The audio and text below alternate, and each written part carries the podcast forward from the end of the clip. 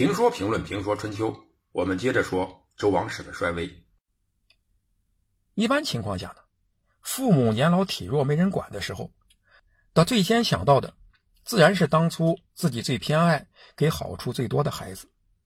周天子给好处最多的诸侯呢，是周公的封国鲁国，甚至可以说，鲁国在最初具有了副国级、啊副天子的待遇，因此天子求起。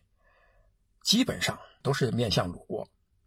鲁国是周公的子孙，与周王室的关系近，所以周天子想让鲁国纳贡，起个模范带头作用。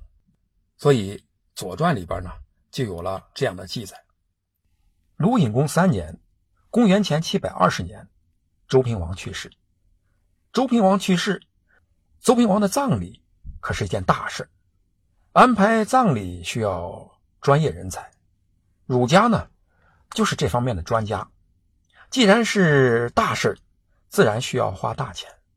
为了平衡财政收支，周王室派人呢向鲁国求赋。赋就是资助丧葬费，求赋呢就是向别人乞求丧葬的费用。这一方面说明周王室东迁半个世纪以后，不仅经济收入减弱，而且。失去了号召力，像这样的事，在过去还需要周天子、周王室张嘴去要，早有人送到门前了。这另一方面也说明，天子的丧葬费用呢，他开支巨大。周人总的来说是比较节俭的，但这是在平时，而有时呢，周人又是非常浪费的。这主要体现在婚丧嫁娶方面。这一下就把周人节俭的美德给抹杀了，因为平时的节俭好像就是为了有朝一日的浪费，节俭是为了浪费，这不是什么好习惯。传统的婚丧嫁娶不仅开支巨大，浪费也巨大。普通人是这样，天子就更不一般了。为了天子出殡，排场巨大，丧葬品也很多，开支。自然非常惊人，所以不得不向诸侯索取。在周天子如日中天的时候，诸侯们呢会积极的，甚至巴不得的向天子呢支付费用。但时代不同了，这时的天子和那时的天子呢，他不一样了。尽管如此，天子张嘴了，鲁国呢还是要承担义务的。然后三年以后呢？公元前七百一十七年，周王室的王姬发生了饥荒，京师告急，啊，周天子没有饭吃了，又向鲁国求助。鲁国呢也没辙，一国的粮食有限，所以鲁国呢只好向宋国、魏国、齐国、郑国等关系国呢请敌。这个“敌”字怎么写呢？上面一个“入”字。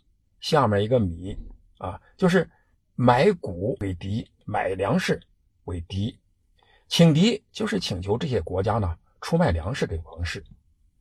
至于谁花钱，史书上没说。天子呢不大可能出这个钱，鲁国呢好像也不大可能出这个钱，卖粮的诸侯国呢也不可能赔钱。但这个事情出现了，大家都是兄弟，天子饿肚子了。大家都行行好，互相担待点结果呢，或许是鲁国象征性的给点钱，卖粮的各个国家呢象征性的收点钱，大家都做点贡献。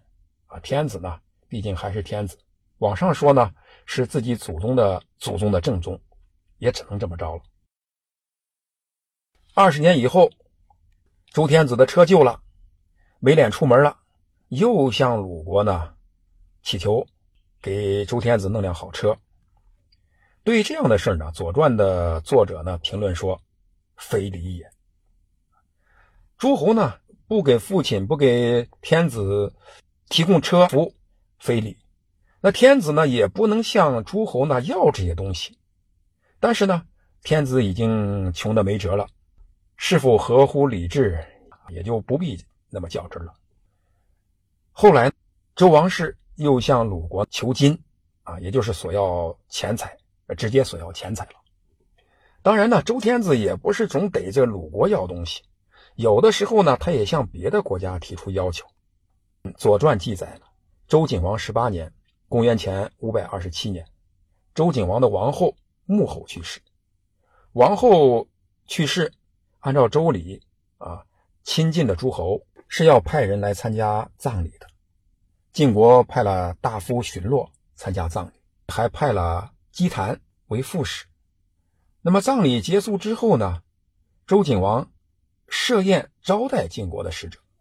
在这个时候呢，周景王耍了个心眼特意用鲁国进贡的壶做盛酒器，然后在敬酒的时候以鲁壶为名，暗示晋国呢应该进贡。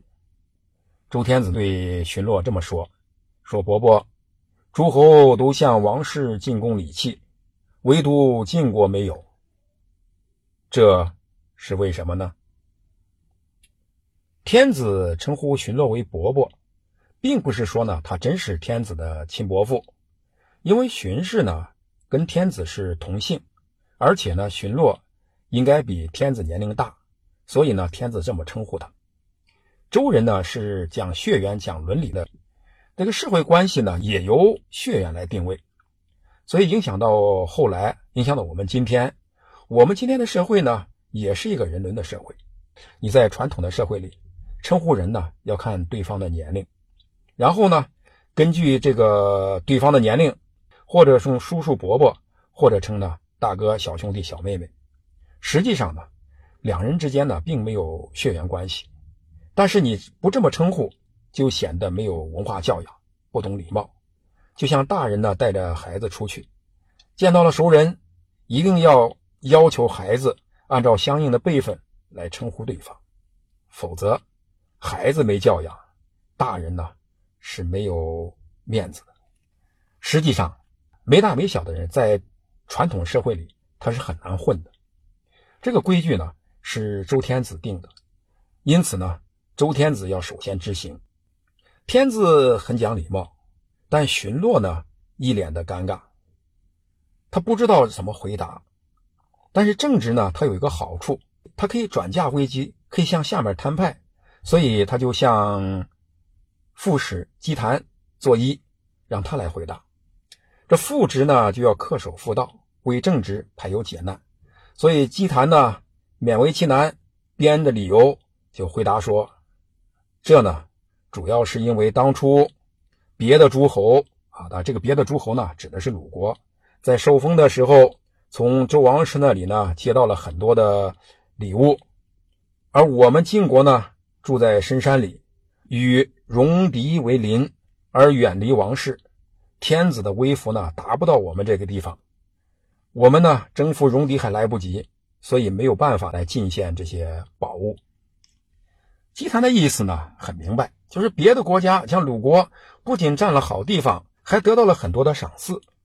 晋国不仅被弄到了深山里，还不给赏赐，因为当初你没有给我们赏赐，所以现在呢，我们也不进贡。这话呢听起来有些道理，但一下子呢被周天子抓住了把柄。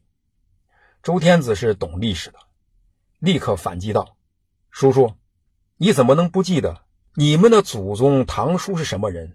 他是……”周武王的亲儿子是周成王的亲兄弟，难道会没有赏赐吗？周王朝第一代领导人周公王用来检阅军队用的鼓和车都给了你们，第二代领导人周武王客商时穿的盔甲也给了唐叔。以后呢，周襄王把相当于今天这个劳斯莱斯、布加迪威龙的名车给了晋文公，还有呢，府乐。香酒、铜弓、勇士，还包括南阳的土地啊。这个南阳呢，指的是洛邑、黄河以北一带的土地，都给了晋文公。这怎么是没有赏赐呢？天子这么大的关怀，你们这么大的福分，你怎么能忘了呢？忘了这些东西，叔叔还算是有心之人吗？你知道你们的家族为什么称吉氏？那是因为从前你的元祖孙伯衍。掌握着晋朝的典籍，你是司典的后代，怎么就忘了呢？这个话呢是周天子说的，说的比较文绉绉的啊，这是国语记载的所谓国语体。用今天老百姓的话，简单的说，就是当初给你们那么多赏赐，居然不感恩，你的良心被狗吃了吗？你的祖先掌握着晋国的典籍，竟然忘了祖宗，你还是个人吗？姬谭被周景王数落的哑口无言。他走出去之后，周景王说：“姬谭的后代恐怕不能兴旺了吧？”举出典故，却忘了祖先。数典忘祖这个成语呢，就是这么来的。晋国是武王儿子的封地，是周天子最亲的人之一。像晋国这样的姬姓大国，对周王室都已经不进贡了，周王室还能指望谁？从另一个角度讲，数典忘祖的事都办出来了，周天子也只能在心里边嘀咕两句，过过嘴瘾。你又能指望周天子做什么事情呢？